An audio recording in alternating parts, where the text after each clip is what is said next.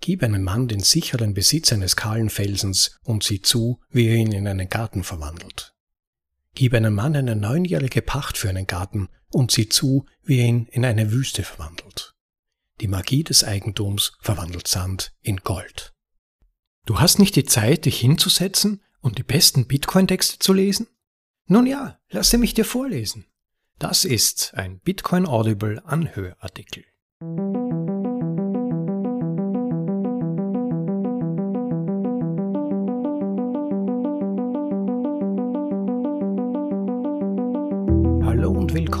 Episode Nummer 42 von bitcoinaudible.de, dem Podcast mit den besten Artikeln aus dem Bitcoin Space, für euch vorgelesen zum bequemen Anhören, ob unterwegs oder daheim. Weiter geht es mit dem vierten Teil der Essay-Serie Souveränismus von Robert Breedlove, die sich mit dem Zerfall des Nationalstaats und der anschließenden Verstärkung individueller Souveränität im digitalen Zeitalter befasst. Dieser Abschnitt widmet sich den Ursprüngen von Staat, organisiertem Verbrechen und Eigentum. Die Serie selbst basiert auf dem Meisterwerk von 1997, The Sovereign Individual, einem Buch, von dem ihr sicherlich schon gehört habt, und wenn noch nicht, dann habt ihr jetzt eine Möglichkeit, in die Inhalte ein wenig einzusteigen. Ich weiß ja nicht, wie es euch geht, aber ich finde diese Serie sehr einsichtsreich und auch historisch interessant. Immerhin ist der informative Wert von Geschichtswissen ja der, aus der Geschichte zu lernen. Insofern vielen Dank an Robert Breedlove für diese interessante Serie. Sie erlaubt wirklich tiefe Einblicke in die immanenten Zwänge historischer Muster gesellschaftlicher Organisation, der daraus resultierenden Gewalt, Korruption und letztlich damit auch des immanenten Zerfalls von Gesellschaften. Aber auch, warum Bitcoin hier völlig neue Perspektiven erlaubt. Wer allerdings beim ersten Teil nicht dabei war, bitte zurück zur Podcast-Folge Nummer 37 in der sich der unbedingt hörenswerte erste Teil befindet, damit man einsteigen kann und auch den Kontext besser versteht. Und nun für alle, die schon dabei waren, los geht's mit Souveränismus Teil 4 Der Aufstieg des Eigentums und der organisierten Kriminalität von Robert Breedlove. Originaltitel Sovereignism Part 4 The Rise of Property and Organized Crime in Teil 3 haben wir uns mit der Megapolitik befasst, mit den makrostrukturellen Mustern der Zivilisation in der Geschichte und insbesondere mit den Variablen, die die sozioökonomische Organisation bestimmen. Diese Diskussion führte uns durch die Logik der Gewalt, den damit verbundenen Bootstrapping-Prozess der gesellschaftlichen Entwicklung und die evolutionäre Spieltheorie, die in die menschlichen Angelegenheiten eingebettet ist. In Teil 4 werden wir erneut in die Geschichte eintauchen und die Ursprünge von Staat, organisiertem Verbrechen und Eigentum untersuchen, um zu sehen, wie sich diese sozialen Konstrukte mit dem Aufkommen des Souveränismus im digitalen Zeitalter verändern werden. Ein Zitat aus dem Buch des Sovereign Individual eine scheinbar einfache Veränderung des Charakters der Arbeit kann die Organisation der Gesellschaft radikal verändern. Entgegen der landläufigen Meinung ist der Staat nicht der Schöpfer des Geldes. In Wahrheit ist das Geld der Urheber des Staates. Wenn eine Gesellschaft beginnt, Handel zu treiben, profitiert sie von der Arbeitsteilung und häuft einen wirtschaftlichen Überschuss an. Der erste große Wandel hin zu einer wohlhabenderen Gesellschaft vollzog sich mit dem Übergang vom Jagen und Sammeln als der vorherrschenden Form der menschlichen Existenz zu einer sesshafteren Lebensweise, in deren Mittelpunkt die Landwirtschaft stand. In der Tat war die Landwirtschaft der Ausgangspunkt der zivilisatorischen Kultur. Wie Will Durant es ausdrückte, Zitat, die erste Form der Kultur ist die Landwirtschaft. Erst wenn der Mensch sich niederlässt, um den Boden zu bestellen und Vorräte für die ungewisse Zukunft anzulegen, findet er Zeit und Grund, zivilisiert zu sein.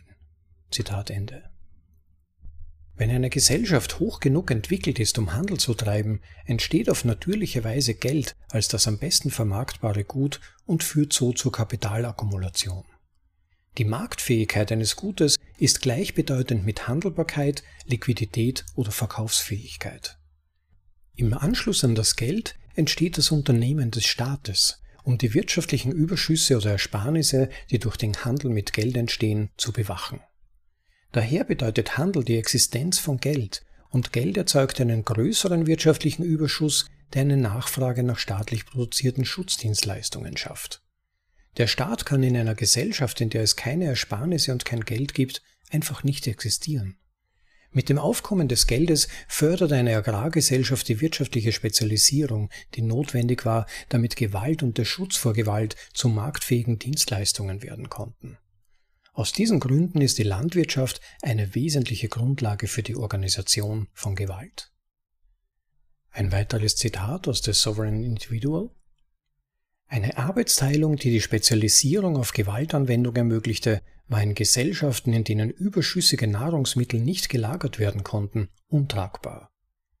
Die von den Bauern geernteten Feldfrüchte und domestizierten Tiere waren wertvolle Güter. Sie konnten gelagert, gehortet und gestohlen werden. Zitat Ende. Handel, Geld und Ersparnisse sind die wirtschaftlichen Realitäten, die das Entstehen von Regierungen begründen. Im Agrarzeitalter bedeuteten Ersparnisse die Feldfrüchte, domestizierten Tiere, verbesserten Ländereien, Gebäude und Werkzeuge, die die Bauern in mühevoller Arbeit geschaffen hatten. Landwirtschaftliche Güter waren wertvoll. Als wichtige Instrumente für den Lebensunterhalt und das Überleben versuchten die Menschen, diese Güter sicher aufzubewahren und mit allen Mitteln zu erhalten. Das organisierte Verbrechen entstand aus denselben Gründen wie die Regierung aus der Existenz von plünderbaren Ersparnissen. Für die frühen Unternehmer des Agrarzeitalters war Schutz also ein Hauptanliegen. So sind die marktfähige Dienstleistung der Gewalt und der Schutz davor zwei Seiten derselben Medaille. Monopolisten konnten bis zum Totalverlust Geld verlangen und den Bürgern blieb nichts anderes übrig, als zu zahlen. Je nachdem, auf welcher Seite der Grenze man sich befindet, ist die Regierung des einen das organisierte Verbrechersyndikat des anderen. Aus diesen brutalen wirtschaftlichen und ironischen Gründen wurden die Gebühren für den Schutz vor Ausbeutung über die Besteuerung erhoben. Ein Zitat von Murray Rothbard Die Besteuerung ist schlicht und einfach Diebstahl, auch wenn es sich um einen Diebstahl in großem und kolossalem Ausmaß handelt, mit dem kein anerkannter Krimineller mithalten kann. Es handelt sich um eine zwangsweise Beschlagnahmung des Eigentums der Einwohner oder Untertanen des Staates. Zitat Ende. Die Landwirtschaft machte die Anhäufung von Reichtum möglich. Die Vorfahren der Regierungen und des organisierten Verbrechens, die frühesten Gewaltspezialisten, fanden es zunehmend profitabel, die ständig wachsenden Ersparnisse aus der Landwirtschaft entweder zu plündern oder vor Plünderung zu schützen. Die Produktion dieses ältesten Wertaufbewahrungsmittels, der Nahrung, führte zu der Arbeitsteilung, die für die Spezialisierung auf Gewalt notwendig war. Wie alle anderen menschlichen Unternehmen füllte der Staat ursprünglich eine Nachfragelücke auf dem freien Markt. Durch die Anhäufung von Sonnenenergie in Form von Nahrungsmitteln schufen die Agrargesellschaften auch einen Honigtopf für alle hungrigen Nachbarn, die davon Notiz nahmen. Die Institution des Staates entstand, um Lebensmittel und lebensmittelproduzierende Güter vor Diebstahl zu schützen. Die Besteuerung ist also eine besser vorhersehbare Form des Diebstahls, um den Schutz vor größeren, weniger vorhersehbaren Formen zu finanzieren. Angesichts des Totalverlusts durch Beschlagnahmung wird die Besteuerung auch heute noch von den meisten Unternehmern als kleineres Übel bevorzugt. Da die Landwirtschaft etwas erwirtschaftete, das sich sowohl für Plünderung als auch für den Schutz lohnte, wurden Investitionen in Waffen und Verteidigungstechnologien rentabler. Es kam zu einem Wettrüsten mit schärferen Werkzeugen und einer Spezialisierung, bei der diejenigen, die erfolgreich bestimmte strategische oder technologische Vorteile entdeckten, einen unverhältnismäßigen Anspruch auf die wirtschaftlichen Überschüsse aus der Landwirtschaft und später aus dem Handel erwarben. Auf diese Weise bildete die Landwirtschaft die Grundlage für die Organisation von Gewalt und Kriminalität, zumeist Plünderung, die von autoritären Regimen in Form von Wehrpflicht, Inflation und Besteuerung in hohem Maße organisiert wurde. Da die Anhäufung von Ersparnissen mit strategischen Überlegungen zur Ausplünderung und zum Schutz vor Vermögenswerten verbunden war, schuf sie auch Anforderungen an die Buchführung. Handel, Unternehmertum und Besteuerung waren ohne eine zuverlässige Buchführung nicht möglich. Tatsächlich bestand der Stein von Rosette, eines der ältesten schriftlichen Werke der Antike, hauptsächlich aus Steuertabellen. Die Rechenzentren in den Büchern von Unternehmern, Buchhaltern und Steuereintreibern dienten als Vorläufer der Schriftsprache, eine Innovation, die die Menschheit von Grund auf verändern sollte. Die Schrift ermöglichte die Übertragung und Anhäufung von Wissen im Laufe der Zeit mit größerer Genauigkeit und Kapazität als das gesprochene Wort allein.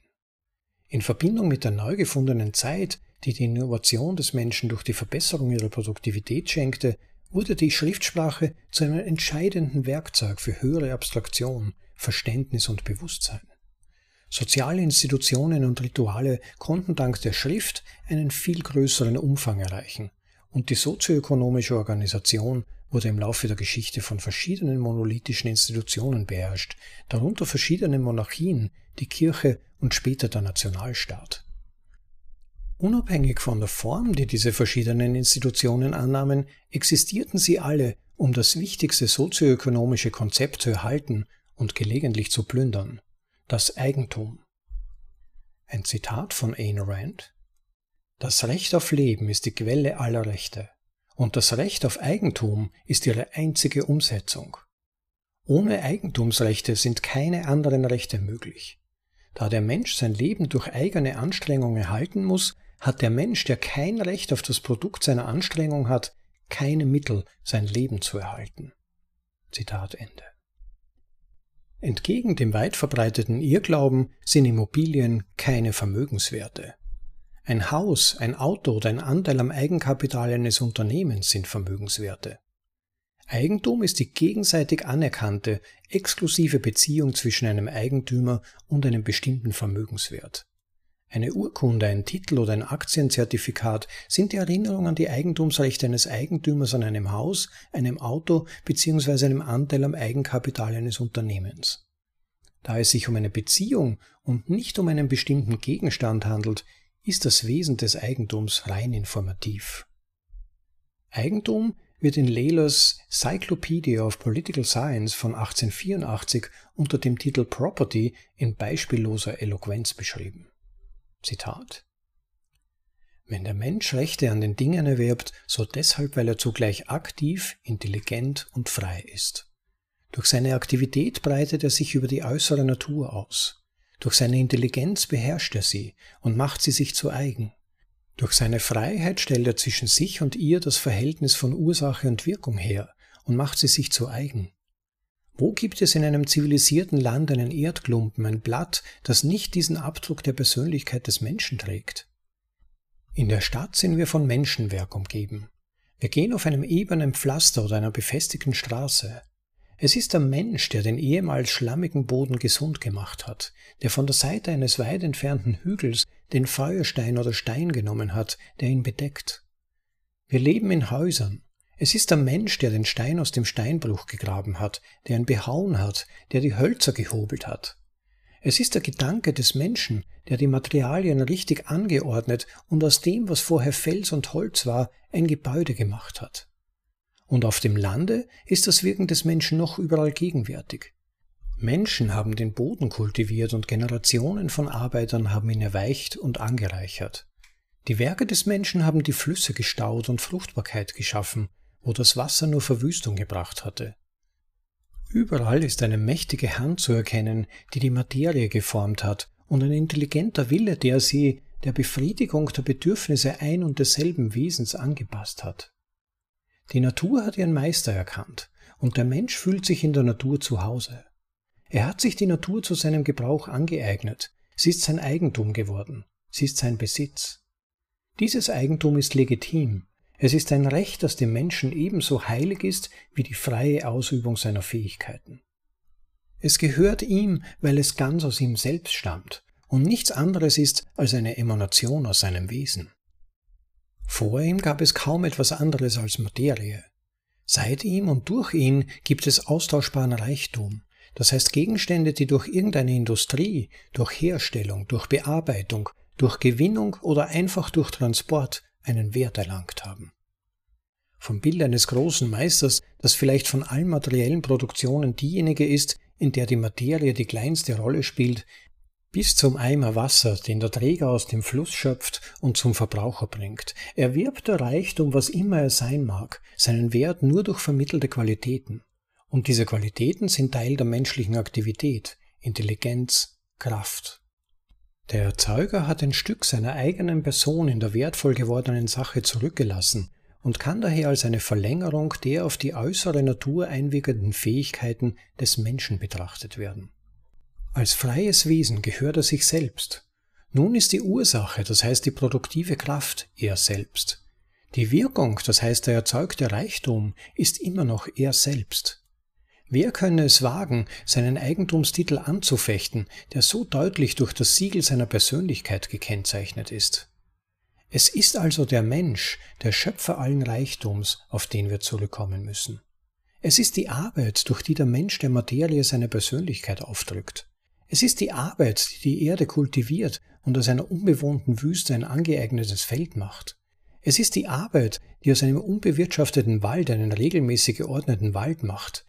Es ist die Arbeit oder vielmehr eine Reihe von Arbeiten, die oft von einer sehr zahlreichen Reihe von Arbeitern ausgeführt werden, die Hanf aus Saatgut, Faden aus Hanf, Stoff aus Faden, Kleidung aus Stoff hervorbringt, die den unförmigen Pyrit, der in der Mine gefunden wird, in eine elegante Bronze verwandelt, die irgendeinem öffentlichen Platz schmückt und einem ganzen Volk den Gedanken eines Künstlers wiederholt. Das Eigentum, das durch die Arbeit entsteht, hat Anteil an den Rechten desjenigen, von dem es ausgeht. Wie eher ist es unantastbar, solange es sich nicht so weit ausdehnt, dass es mit einem anderen Recht in Konflikt gerät. Wie eher ist es individuell, weil es seinen Ursprung in der Unabhängigkeit des Einzelnen hat und weil, wenn mehrere Personen an seiner Entstehung mitgewirkt haben, der letzte Besitzer mit einem Wert, der Frucht seiner persönlichen Arbeit, die Arbeit aller Arbeitskollegen, die ihm vorausgegangen sind, erworben hat. Zitat Ende. In direktem Sinne ist Eigentum eine Liste von wem was gehört. Die zuverlässige Speicherung, Aktualisierung und Übermittlung der Informationen in dieser Liste ist die eigentliche Anwendung von Eigentum. Historisch gesehen unterliegt Eigentum einer universellen Einschränkung. Man muss einer Behörde vertrauen und sie bezahlen, die diese Liste führt und eine Fälschung oder Vervielfältigung ihrer Aufzeichnungen verhindert. Aufgrund der technologischen Realitäten des analogen Zeitalters schränkte dieser zentrale Engpass den Nutzen von Eigentum ein, da seine Transaktionen mit erheblichen Verzögerungen und Kosten verbunden waren. Vor Bitcoin war es ein teurer, langsamer und komplexer Prozess, einen Konsens über den Zustand des Eigentums zu finden. Analoge Institutionen wie Regierungen, Zentralbanken und Gerichtssysteme existieren fast ausschließlich, um diese Funktion zu erfüllen die Erzielung eines Konsenses über die Eigentumsverhältnisse der Marktteilnehmer. Wie man sagt, Besitz ist neun Zehntel des Gesetzes. Schlimmer noch, immer dann, wenn ein Konsens über Eigentumsrechte zwischen den Staaten mit politischen Mitteln nicht erreicht werden konnte, brach ein Konflikt aus. Bei richtiger Betrachtung sind praktisch alle kriminellen Handlungen auf Eigentum zurückzuführen. Ein weiteres Zitat aus The Sovereign Individual Natürlich würde sich niemand damit zufrieden geben, die ganze Vegetationsperiode hindurch zu arbeiten, um dann zuzusehen, wie jemand anderes vorbeikommt und seine Erzeugnisse erntet. Die Idee des Eigentums entstand als unvermeidliche Folge der Landwirtschaft. Die Klarheit des Konzepts des Privateigentums wurde jedoch durch die Logik der Gewalt abgeschwächt, die ebenfalls mit der Einführung der Landwirtschaft einherging. Zitat Ende. Während des Übergangs vom finsteren Mittelalter zur Feudalrevolution um das Jahr 1000 kam es in Europa zu einem Rückgang der landwirtschaftlichen Produktivität und zu einem Zusammentreffen anderer Faktoren, die die Zentralisierung der Macht begünstigten. Die wichtigsten Faktoren, die zu dieser Zentralisierung beitrugen, waren die politischen Megavariablen Klima, Mikrobiologie und Technologie. Da sich die Bevölkerung noch immer vom Fall Roms erholte, gab es ein Überangebot an Arbeitskräften, was zu deren Entwertung führte, während gleichzeitig die Ansprüche an den Boden stiegen. Durch Vererbung kam es zu einer Zersplitterung der Landtitel und es entstanden wieder Märkte für Grundbesitz. Ein plötzlicher Temperaturabfall führte in den letzten Jahrzehnten des 10. Jahrhunderts zu verheerenden Ernteausfällen. Schwere Hungersnöte waren die Folge. Der Ausbruch der Pest verschlimmerte die Lage und trieb die Bauern in die Verschuldung. Als sich die Ernteerträge nicht erholten, wurde das Land von den Kreditgebern beschlagnahmt. Schließlich wurden die Machtverhältnisse durch das Aufkommen der schweren Kavallerie als militärische Kraft destabilisiert. Angetrieben von einfachen Innovationen wie dem Steigbügel, der die Offensivkraft eines Ritters verbesserte, und dem genagelten Hufeisen, das die Haltbarkeit eines Schlachtpferdes erhöhte, wurden Ritter zu Pferd schnell zur dominierenden Kriegskraft der Zeit. Ein weiteres Zitat aus dem Buch The Sovereign Individual. Jeder, der über eine Rüstung und ein Pferd verfügte, konnte nun selbst zum Gesetz werden. Ausgestattet mit Rüstungen und Waffen, die für die Bauern zu teuer waren, wurden die Ritter zu unaufhaltsamen Plünderern auf dem europäischen Land. Dank ihrer Bewaffnung waren die Ritter auch für die politische Obrigkeit unkontrollierbar. Um der Gewalt Einhalt zu gebieten, beteiligte sich die Kirche an der Durchsetzung des Feudalismus, indem sie eine Bewegung initiierte, die unter dem Namen der Friede Gottes bekannt wurde. Dieses kirchliche Verbot beinhaltete die Umwandlung des bäuerlichen Grundbesitzes in feudale Pachtverhältnisse. Als Gegenleistung für die Sicherheit der Leibeigenschaft erklärten sich die Kleinbauern bereit, ihr Eigentum an die politisch mächtigen Ritter abzutreten, die zu ihren Herren wurden und den größten Teil des wirtschaftlichen Überschusses durch die Übernahme der mit dem Eigentum verbundenen Kapitalrisiken vereinnahmten. Die Bauern trieben sich selbst und ihre Nachkommen in die Leibeigenschaft als Überlebensstrategie unter den für sie ungünstigen megapolitischen Bedingungen. Hier zeigt sich ein Grundsatz der physischen Realität. Die Bereitstellung von Sicherheit steht im Widerspruch zur Freiheit. Ein Zitat von Twitter-User Jung Pueblo Make sure the walls you build to protect yourself do not become a prison. Sorge dafür, dass die Mauern, die du zu deinem Schutz errichtest, nicht zu deinem Gefängnis werden. Wenn die landwirtschaftliche Produktivität hoch ist, bedeutet dies, dass mehr Sonnenenergie nutzbar gemacht und in die Gesellschaft geleitet wird. Die Gewinnung von mehr Energie führt zu einer Beschleunigung der Ideenfindung, der Kapitalakkumulation und des Bevölkerungswachstums. Solange diese Produktivität nicht auf dem Zugang zu zentral gesteuerten Systemen wie Hydraulik oder Gießereien beruht, nehmen die Freiheit und die Eigentumsrechte des Einzelnen tendenziell zu, da ein solches Umfeld im Unternehmertum förderlich ist. In stärker unternehmerisch geprägten Gesellschaften nehmen Immobilien dann eine modernere Form des Eigentums an, das heißt, sie sind vollständig im Besitz und nicht gepachtet. Dies ermöglicht es den Pächtern, einen größeren Teil der Risiken zu tragen und einen größeren Teil der mit landwirtschaftlichen Unternehmungen verbundenen Gewinnen zu erzielen. Die Ersparnisse, die die einzelnen Landwirte dadurch anhäuften, ermöglichten es ihnen, sich selbst zu versichern und in andere Wirtschaftsunternehmen zu investieren. Indem sie sich auf diese Weise selbst an den Stiefeln hochzogen, erhoben sich einige Landwirte aus der Bauernschaft und erlangten unabhängigen Wohlstand. In Gebieten, in denen die landwirtschaftliche Produktivität niedrig war oder vom Zugang zu zentralisierten Systemen abhing, blieben die Freiheit und die Eigentumsrechte der Arbeitnehmer minimal. Zentralisierte Zugangsbeschränkungen boten Anreize für Gatekeeping, Rent-Seeking und die Konzentration von Macht in immer weniger Händen. Eine Dynamik, die dem modernen Zentralbankwesen immer noch innewohnt. Dies ist eine unausweichliche wirtschaftliche Realität. Wenn die Produktivität niedrig ist, sind auch die Gewinne niedrig und Größenvorteile sind von größerer Bedeutung, was dazu führt, dass Zentralisierung und Gewalt zu den vorherrschenden Ressourcenstrategien werden. Da sich menschliche Verhaltensweisen aus Randbedingungen ergeben, verunreinigen zentralisierte Machtdynamiken die Personas, die Menschen selbst entwickeln. Wie es heißt, kein Mensch ist besser als seine Anreize. Oder wie Lord Actor berühmt berüchtigt sagte, Macht neigt dazu zu korrumpieren und absolute Macht korrumpiert absolut. Kurz gesagt, Eigentumsrechte und Freiheiten gedeihen am besten, wenn die Schaffung von Wohlstand positiv ist und zunimmt. Im Gegensatz dazu verstärkt Knappheit Zwietracht, Bosheit und Gewalt innerhalb einer Bevölkerung. Ein entscheidender Grund, warum der zentralisierte Vergrößerer von Knappheit, die Inflation, so giftig für die Gesellschaft ist und warum ein Geld mit 0% Endinflation das einzig unantastbare Eigentum der Welt, so wichtig ist. Bitcoin mag eine neue Technologie sein, aber als Idee ist sie viel älter. Als er 1983 gefragt wurde, wie er geopolitische Probleme ohne Gewalt lösen würde, antwortete Buckminster Fuller, Zitat, Ich versuche immer Probleme durch ein Artefakt, ein Werkzeug oder eine Erfindung zu lösen, die das, was die Menschen tun, überflüssig macht sodass diese spezielle Art von Problem nicht mehr relevant ist. Meine Antwort wäre die Entwicklung eines Weltenergienetzes, eines Stromnetzes, bei dem alle am selben Netz hängen. Plötzlich gäbe es keine Probleme mehr, keine internationalen Schwierigkeiten. Unsere neue wirtschaftliche Grundlage wären nicht Gold oder Dollar, sondern Kilowattstunden. Ende des Zitats. Natürlich hatte Mr. Fuller keine Ahnung, dass es Bitcoin geben würde, aber er war vorausschauend genug, um die Auswirkungen von unantastbarem Eigentum auf die Friedfertigkeit von Staaten zu erkennen.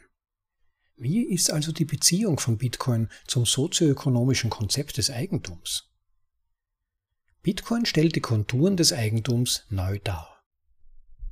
Durch die Kombination der dem Internet und den digitalen Technologien innewohnenden Reproduktionskosten von nahezu Null mit der Irreproduzierbarkeit von Zeit und Energie ist Bitcoin ein radikal neues System zur Aufzeichnung von Eigentumstransaktionen in einem unanfechtbaren Register. Da es sich um reine Informationen handelt, die durch den thermodynamischen Prozess des Energieaufwands irreversibel kodiert werden, ist Bitcoin in Bezug auf Kosteneffizienz, Geschwindigkeit der Abwicklung und Korrektheit des Registers optimiert. Wie der Risikokapitalgeber Mark Andresen im Jahr 2014 schrieb, Zitat, Bitcoin gibt uns zum ersten Mal die Möglichkeit, dass ein Internetnutzer ein einzigartiges Stück digitales Eigentum an einen anderen Internetnutzer überträgt, und zwar so, dass die Übertragung garantiert sicher ist. Jeder weiß, dass die Übertragung stattgefunden hat und niemand kann die Legitimität der Übertragung anfechten. Die Folgen dieses Durchbruchs können gar nicht hoch genug eingeschätzt werden. Zitat Ende. Private Eigentumsrechte können auch als private Eigentumspflichten bezeichnet werden. Ein Eigentümer hat einen Anreiz, Verantwortung für die Vermögenswerte zu übernehmen, die er besitzt, um den Nutzen und die Langlebigkeit der Rechte, die sie ihm verleihen, zu maximieren. Wie Matilda Betham Edwards das Eigentum poetisiert hat, Zitat, Gib einem Mann den sicheren Besitz eines kahlen Felsens und sieh zu, wie er ihn in einen Garten verwandelt. Gib einem Mann eine neunjährige Pacht für einen Garten und sieh zu, wie er ihn in eine Wüste verwandelt. Die Magie des Eigentums verwandelt Sand in Gold. Zitat Ende. Die Inflation von Fiat-Währungen ist ein Verstoß gegen das Privateigentum, die willkürliche Übertragung von Vermögen von einer Hand in die andere. Inflation ist eine rechtlich erzwungene Ungerechtigkeit, die von Vorsicht abhält und bei den Marktteilnehmern einen weit verbreiteten Verzicht auf Verantwortung auslöst.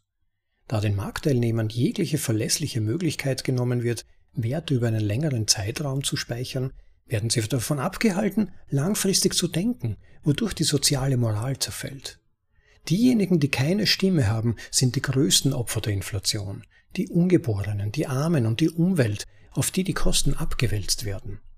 In der Gegenwart führen steigende Preise zu größerer Knappheit, die Anreize für egoistisches Verhalten und die soziale Spaltung bietet und zu einer Vergrößerung der Wohlstandskluft, da die Preise für Vermögenswerte künstlich in die Höhe getrieben werden. Aber wie Jordan Peterson sagt, die Gelegenheit lauert dort, wo die Verantwortung abgegeben wurde. Die Inflation von Fiat-Währungen ist der Verzicht auf Verantwortung, der die Bitcoin-Chance auf ihrem Weg zur globalen Reservewährung vorantreibt. Bitcoin ist die einzige Rettung der Menschheit vor der drohenden Flut der Fiat-Währung. Eine Arche aus verschlüsselter Energie, die speziell entwickelt wurde, um den kommenden sozioökonomischen Stürmen der Inflation zu widerstehen.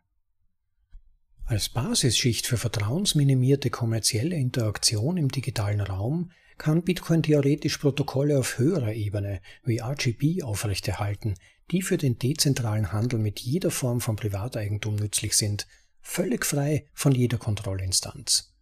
Die Aufhebung des Eigentumskonsenses und die Dezentralisierung digitaler Interaktionen ist ein Eingriff in das Konzept des Eigentums an sich. Nationalstaatliche Regimes, die im analogen Zeitalter daran gewöhnt waren, diese grundlegendste gesellschaftliche Funktion zu kontrollieren, werden durch den Aufstieg des Souveränismus ein böses Erwachen erleben. Bitcoin ein reines Informationseigentum mit eingebauter Sicherheit, das die individuelle Freiheit maximiert, ändert dieses Prinzip für das digitale Zeitalter. Souveränismus ist eine sozioökonomische Revolution, die auf den unantastbaren privaten Eigentumsrechten basiert, die Bitcoin innewohnen. Wenn Eigentum ausplünderungssicher wird, werden die modernen politischen Institutionen, die auf Ausplünderung basieren, ins Wanken geraten zusammen mit den individuellen Persönlichkeiten, die von diesen Grundsätzen des analogen Zeitalters geprägt wurden. In Teil 5 werden wir das kommende Aussterben der Politik und ihrer historischen Allegorien in dem erforschen, was das souveräne Individuum die Parallelen zwischen dem senilen Niedergang der heiligen Mutterkirche und dem Nanny-Staat nennt. Das war Souveränismus Teil 4 Der Aufstieg des Eigentums und der organisierten Kriminalität von Robert Breedlove. Nur noch ein paar kurze Hinweise. Wem die Metaphern und Beispiele in diesem Artikel gefallen haben, dem wird sicherlich auch Robert Breedloves Artikel Meister und Sklaven des Geldes gefallen. Die könnt ihr in Episode 8 anhören. Und wer sie spontan nicht finden kann, einfach auf bitcoinaudible.de gehen und die Suchfunktion nutzen. Dort könnt ihr übrigens auch den von uns vorgelesenen Artikel von Gigi finden, der Aufstieg des selbstbestimmten Individuums, der sich ebenfalls mit dieser Thematik der Verschiebung des Machtgefälles hin zum unabhängigen und selbstbestimmten Menschen befasst. Ja, und beim Eintrag zu dieser Episode auf bitcoinaudible.de findet ihr wie immer natürlich auch den Link zum Originalartikel des Autors und all seine interessanten Linkverweise zum weitergehenden Studium und zum Nachlesen. Wenn euch diese Vorlesung gefallen hat, hinterlasst bitte ein Like und abonniert unseren Podcast, wer das nicht schon getan hat. Verbreitet die Artikelserie gerne an alle weiter, die ihr kennt. Und wenn unsere Vorlesungen gefallen, nur wenn sich das Podcast-Projekt auch finanziell trägt, können wir es in dieser Form weiter aufrechterhalten, zumindest in dieser Intensität. Ich hoffe, jeder kann das nachvollziehen. Insofern jede Spende oder immaterielle Unterstützung auch möglich. Ein paar Möglichkeiten dafür haben wir auf unserer Website im Link Unterstützung angeführt. Jeder Beitrag ist willkommen und heiß begehrt. Gebt eurem Herzen einen Stoß und schickt eine Ladung Sites oder unterstützt auf andere Weise. Danke jedem von euch, der das tut. Und bei diesem Aufruf belasse ich es nun und wer den nächsten Teil der Essay-Serie weiterhören möchte, wir werden uns bemühen, ihn bald online zu stellen. Euch noch einen super Tag, genießt ihn und das Leben. Bis zum nächsten Mal. Ciao, euer Rob.